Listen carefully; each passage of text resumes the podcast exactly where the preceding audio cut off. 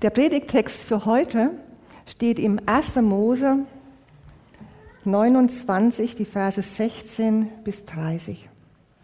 Ich lese aus der äh, neuen Lebenübersetzung. Nun hatte Laban zwei Töchter.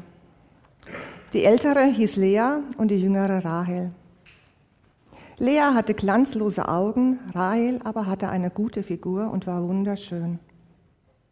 Jakob liebte Rahel. Deshalb sagte er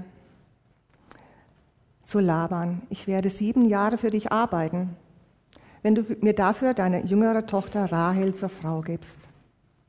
Einverstanden, sagte Laban, bleib bei mir.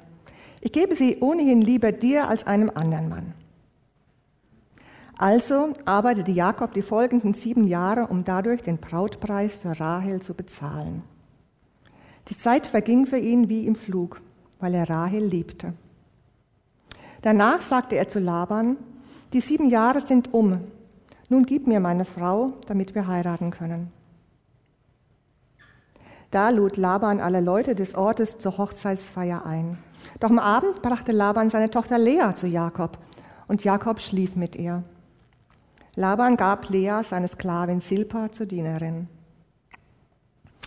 Doch als Jakob am Morgen aufwachte, entdeckte er Lea neben sich. Warum hast du mir das angetan?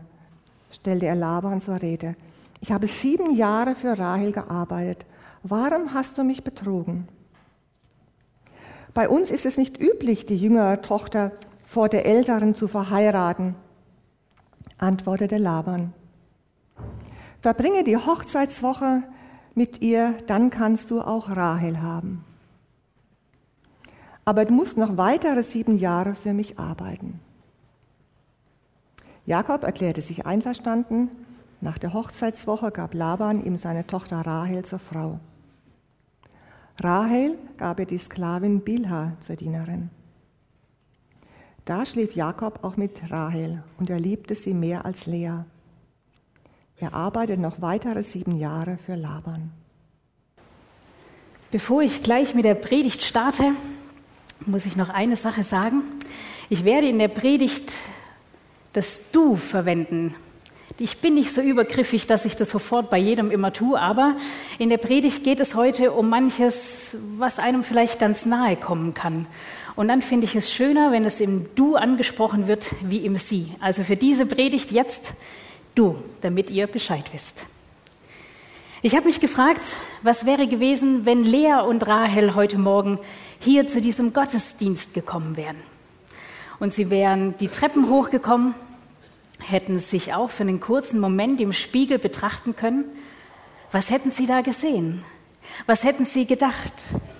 Lea hätte vielleicht kurz in diesen Spiegel geguckt und dann ganz schnell wieder weg weil sie selbst unzufrieden ist mit dem, was sie da sah, weil sie sich selbst als ungeliebt fühlt.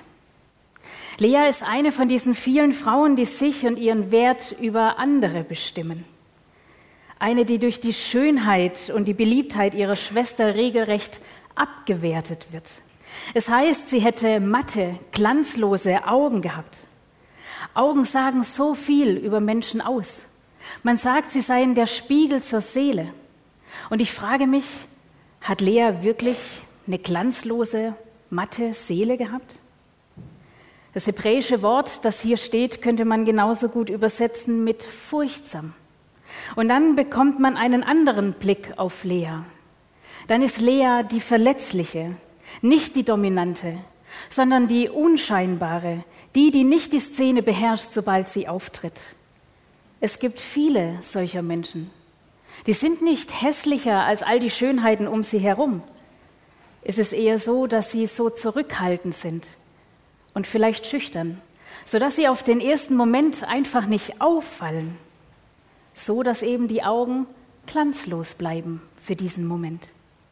Vielleicht war Lea so eine Frau, immer im Schatten ihrer temperamentvolleren kleinen Schwester, Rahel, die, die mit der tollen Figur und die wunderschön ist, das absolute Schönheitsideal der damaligen Zeit. Die Blicke waren ihr sicher. Wie hat sie sich denn im Spiegel betrachtet? Wie schaut man sich selber an, wenn man weiß, dass man begehrt ist? Und Leas Selbstwertgefühl im Gegensatz dazu ist so klein. Und genau darin begegnet sie uns heute. Denn das ist vielen von uns nicht fremd. Es kommt uns bekannt vor, denn es ist eine der ganz großen Fragen dieser Zeit. Bin ich schön? Ist es okay, so wie ich bin, mit all dem, was mich ausmacht? Auch mit all meinen Grenzen?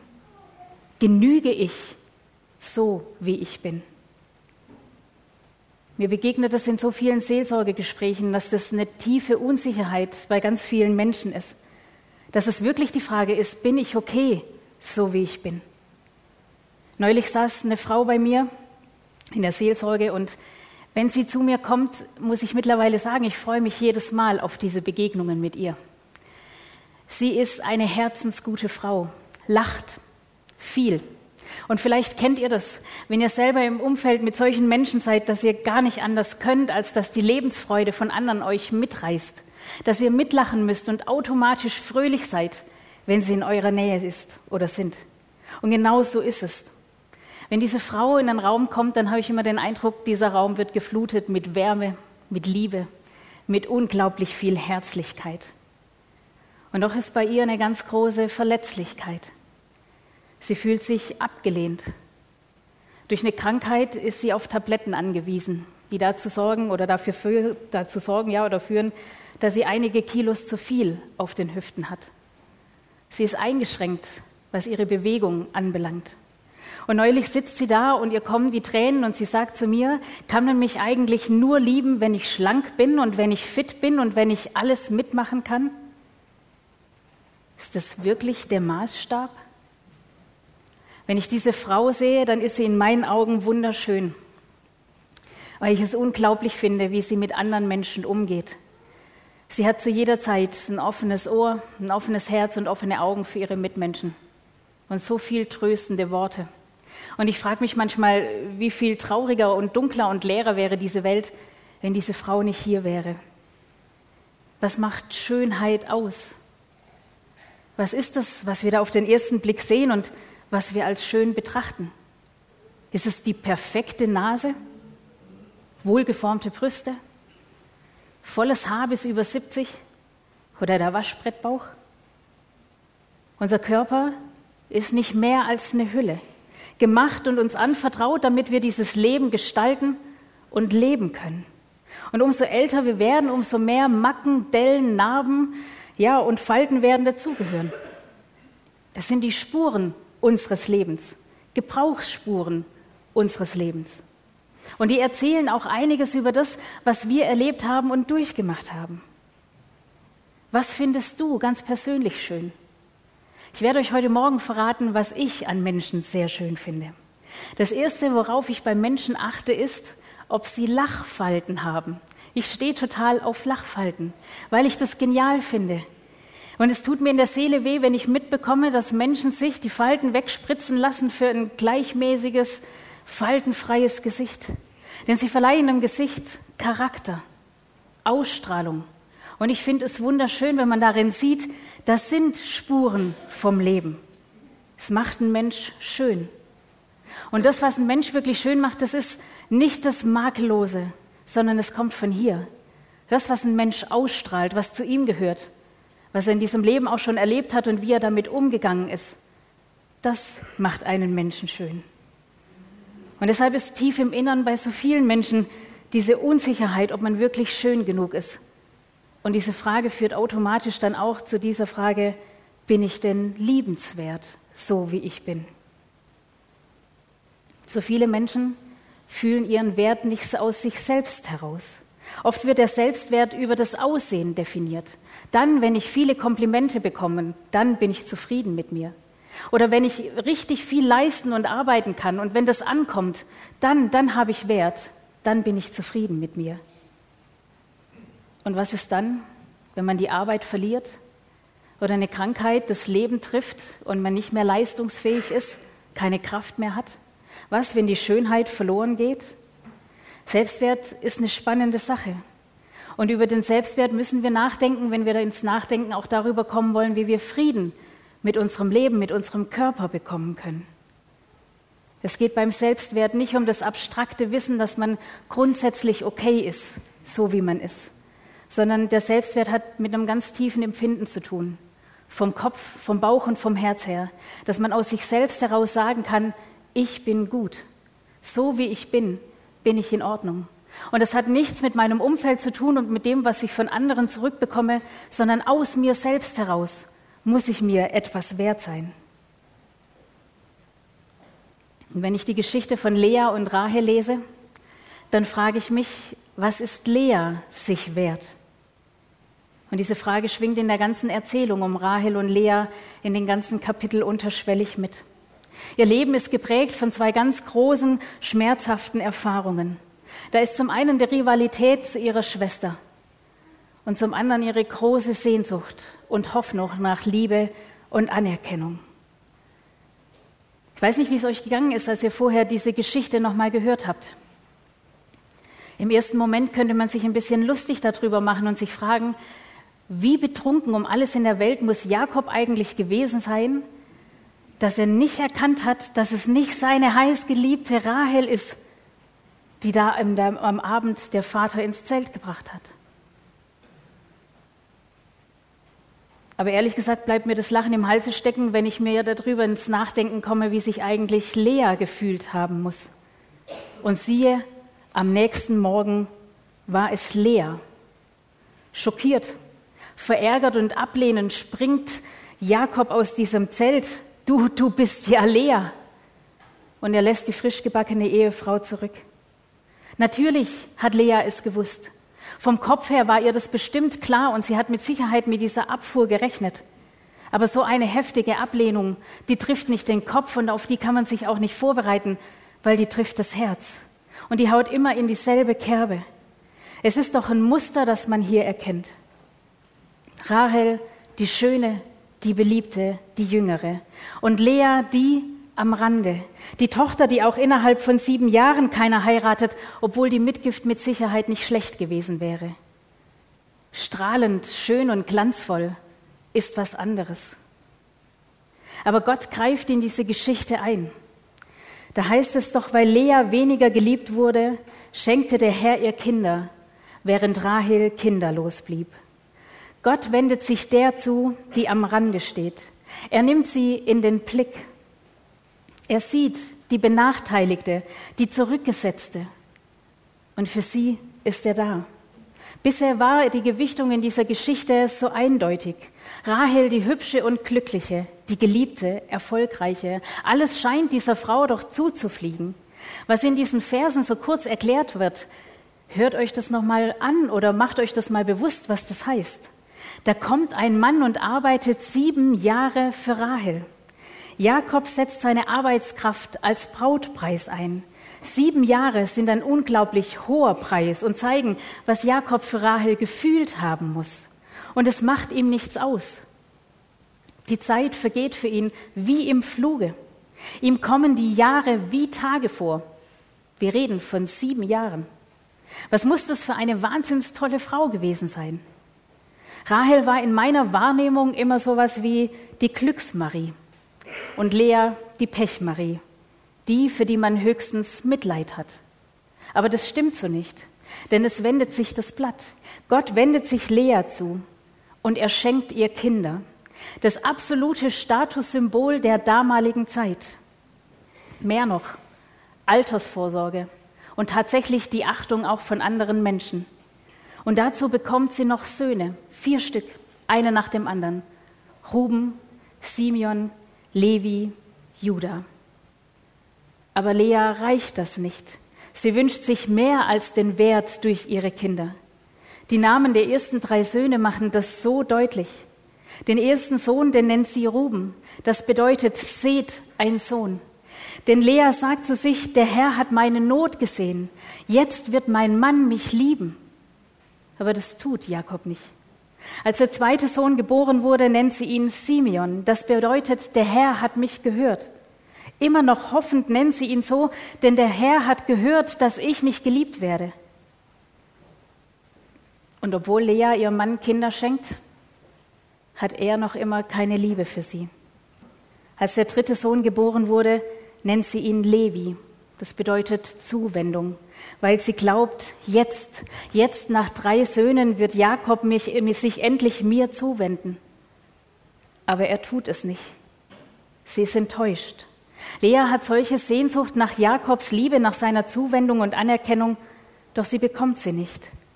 Und doch verändert sich etwas in ihr. Denn sie erlebt am eigenen Leib die Zuwendung Gottes. Mit der Geburt ihres vierten Sohnes beginnt Lea sich nämlich auf Gott zu konzentrieren.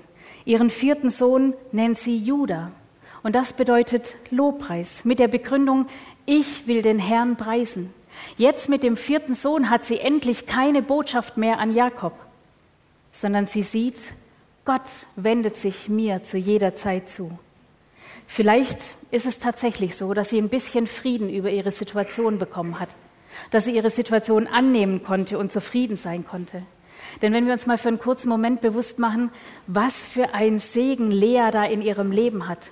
Vier gesunde Söhne. Sie könnte dankbar und stolz sein auf das, was sie hat. Aber diese Geschichte geht wieder mal so ganz anders weiter. Denn Rahel ist eifersüchtig auf ihre Schwester. Die herzzerreißende Liebe von Rahel und Jakob bleibt fruchtlos. Und plötzlich muss Rahel um ihre Position fürchten. Es kann ihr passieren, dass sie zur Nebenfrau abgestempelt wird. Mit ihrer ganzen gefühlten Ohnmacht und ihrer Frustration geht sie vorwurfsvoll zu Jakob. Und dann sagt sie zu ihm, sorge dafür, dass ich schwanger werde, sonst sterbe ich. Sorge dafür, dass ich schwanger werde, sonst sterbe ich. Und Jakob wird böse gegenüber seiner Frau. Er wird zornig auf Rahel und sagt, bin ich etwa Gott? Er hat ihr Kinder versagt.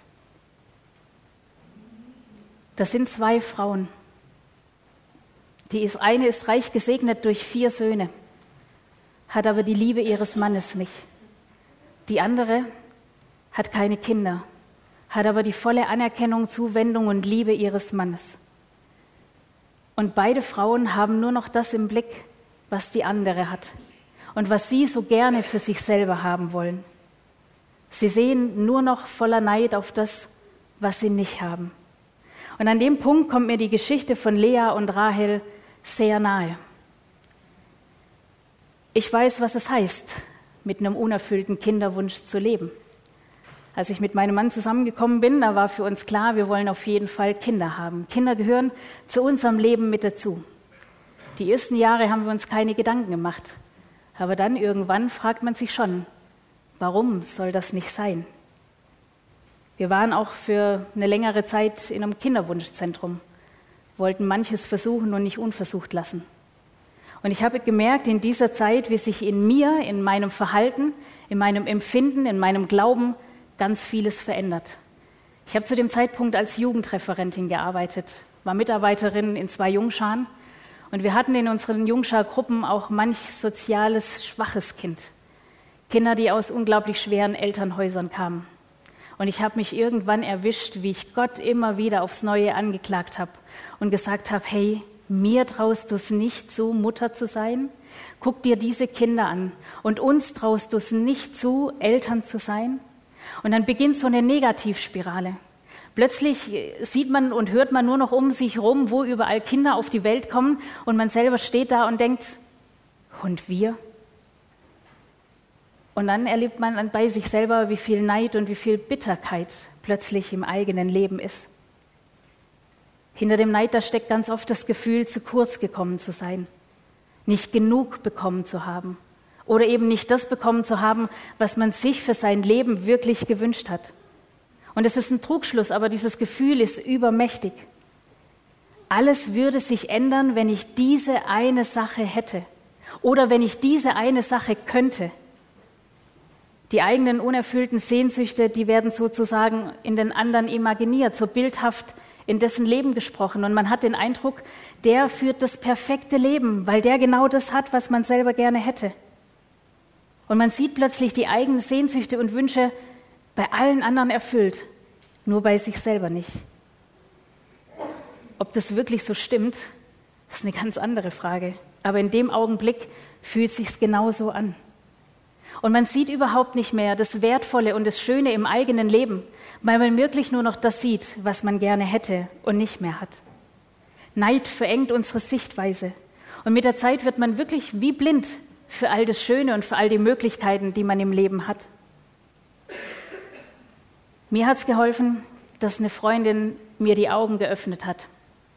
Sie weiß, dass ich diesen Satz, den sie zu mir gesagt hat, heute Morgen hier auch weitergebe. Und wir sind in gutem Kontakt und sie hat gesagt, ich darf es sagen, weil man im ersten Moment auch sagen könnte, hui, das ist ganz schön hart, was sie zu mir gesagt hat.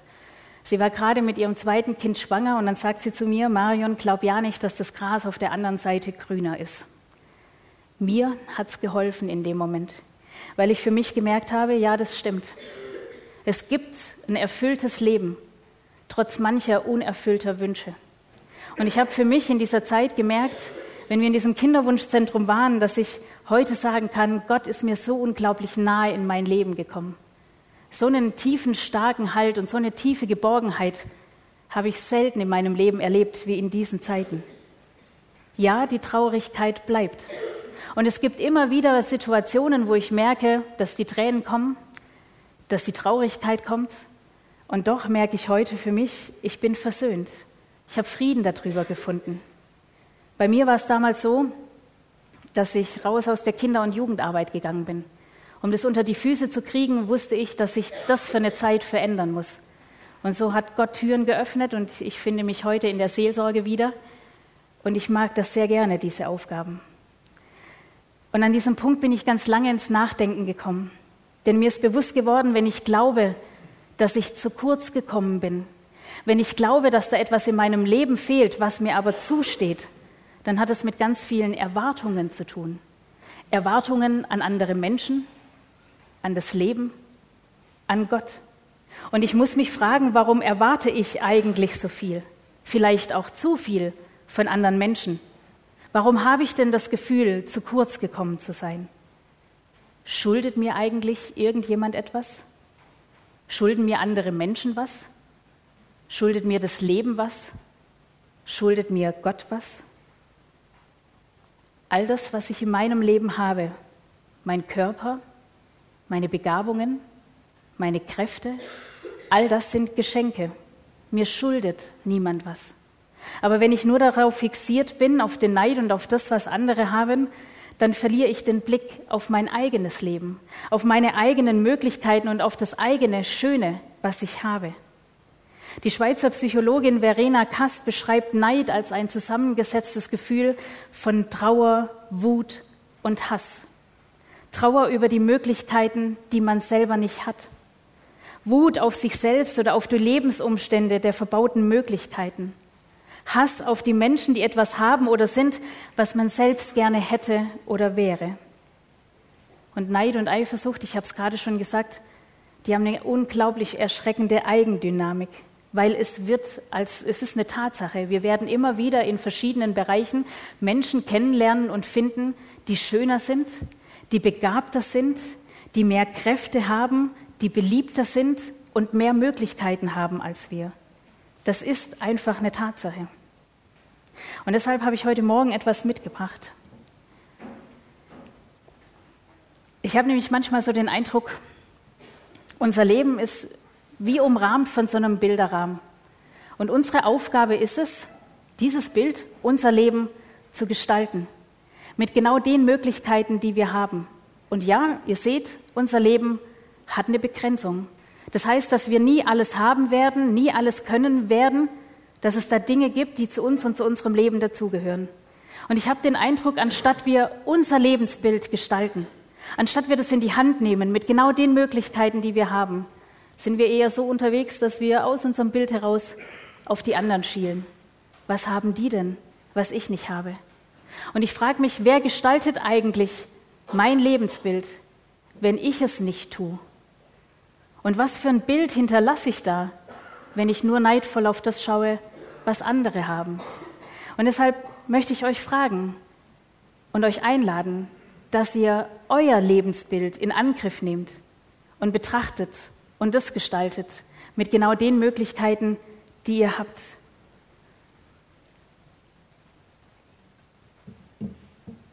den Frieden mit unserem Leben, Frieden mit unserem Körper, den finden wir nur bei dem, der unser Leben sich ausgedacht hat. Den finden wir nur bei Gott. Auf die Frage, warum ich, werden wir keine Antwort bekommen. Und manchmal frage ich mich, ob es uns wirklich helfen würde, wenn wir die Antwort hätten, warum ich. Denn ich weiß nicht, ob ich mit der Antwort zufrieden wäre und ob mir die wirklich weiterhelfen würde.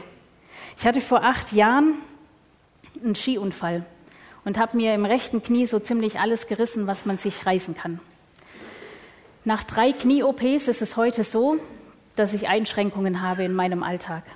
Ich habe euch vorher diesen Wanderführer gezeigt. Ich gehe unglaublich gerne wandern. Früher habe ich Tagestouren gemacht, manchmal auch mehrere Tage am Stück. Ist alles vorbei. Es geht nicht mehr. Meine Grenze sind heute 15 Kilometer. Mehr geht nicht mehr. Und neulich sagte ein Orthopäde zu mir, ja, vielleicht ist es mittlerweile so, dass Sie das annehmen müssen und akzeptieren müssen. Ich merke so oft, dass ich immer noch darüber ankämpfe. Aber wenn dann wieder mehrere Tage durch Schmerzen und Entzündungen nichts mehr geht, dann spüre ich diese Einschränkung sehr. Und doch merke ich für mich, warum das passieren musste und warum das passiert ist. Ich kann es euch nicht sagen, aber die Antwort wird mich auch nicht weiterbringen. Es ist jetzt eine Grenze, die zu meinem Leben dazugehört und ich möchte damit jetzt so umgehen, dass ich das Beste daraus mache. Denn ich glaube, viel mehr als die Frage, warum ich und die Antwort darauf, ist etwas ganz anderes wichtig. Wenn wir noch einmal für einen kurzen Moment zu der Geschichte zurückkommen, Gott sieht Lea mit ihren Grenzen, mit all ihren Sehnsüchten und Wünschen. Aber Gott sieht auch Rahel mit ihren Wünschen und ihren Grenzen. Und auch sie hat in Gottes Herzen Plan. Und er schenkt ihr einen Sohn. Das, wonach sie sich so lange sehnt, schenkt Gott Rahel, Josef. Und ohne Josef, den Sohn von Rahel, würde die ganze Schar der Brüder einige Jahre später verhungern. Josef ist wichtig. Aber auch Leas Söhne sind wichtig. Aus Judas Nachkommenschaft kommt Jesus Christus in diese Welt. Gott gebraucht beide Frauen. Und so wie Gott diese beiden Frauen gebraucht hat, ist es auch für uns heute. So wie du heute Morgen hier bist, darfst du dir gewiss sein, Gott sieht dich. Mit deinen Wünschen und deinen Hoffnungen, mit dem, was dir schwerfällt, auch das, was dir schwerfällt anzunehmen und zu akzeptieren. Und er möchte dir seinen Frieden darüber geben, weil er dir helfen möchte, dass du dein Leben gestaltest mit den Möglichkeiten, die er dir gibt. Und die Frage ist, lässt du das zu? Darf er dir behilflich sein? Immer wieder begegnen mir Menschen, die unglaublich Schweres erlebt haben, die Einschränkungen in ihrem Leben haben, aber man merkt ihre Bitterkeit nicht an. Sie sind versöhnt mit sich und ihrem Leben. Als ich neulich so eine Frau getroffen hatte, die mit Mitte 40 nicht mehr arbeiten kann, weil sie mehrere Schlaganfälle erlebt hat, hat sie zu mir gesagt, sie nimmt jeden Tag aus Gottes Hand. Sie ist sich so tief sicher, dass Gott sie liebt und sie sieht und ihr jeden Tag beisteht. Und mit den Möglichkeiten, die sie für diesen einen Tag hat, möchte sie ihr Leben und ihren Tag gestalten. Und vielleicht ist das genau das Geheimnis dafür, wie wir Frieden mit unserem Leben und mit unserem Körper bekommen können. Indem wir uns gar nicht erst in Konkurrenzkämpfe verwickeln lassen, sondern indem wir auf das schauen, was wir haben, mit unseren Möglichkeiten unser Leben gestalten und entdecken, was Gott jeden Tag für uns bereithält. Und deshalb möchte ich euch einladen, dass ihr mal ganz bewusst in den nächsten Tagen darauf achtet, was Gott euch jeden Tag aufs Neue schenkt. Und vielleicht lohnt es sich mal darüber eine kleine Liste anzufangen. Denn wir Menschen sind Wesen, die sehr schnell vergessen. Und wenn man sich das aufschreibt, was Gott einem schenkt, und man mal so nach ein paar Wochen sich diese Liste anguckt, dann kann man ins Staunen darüber kommen, wie Gott uns beschenkt, wie er uns das zeigt, wie wertvoll wir für ihn sind und was er für unser Leben bereithält. Und ich glaube, wer für sich das erkennt und erlebt, dass Gottes liebevoller Blick zu jeder Zeit auf dem eigenen Leben ruht, der wird diese Liebe auch in sich spüren und darüber Frieden finden. Denn wer sich selbst als wahrgenommen und anerkannt, anerkannt empfindet, der kann auch sich selbst annehmen und ist fähig mit dem Frieden mit sich selbst.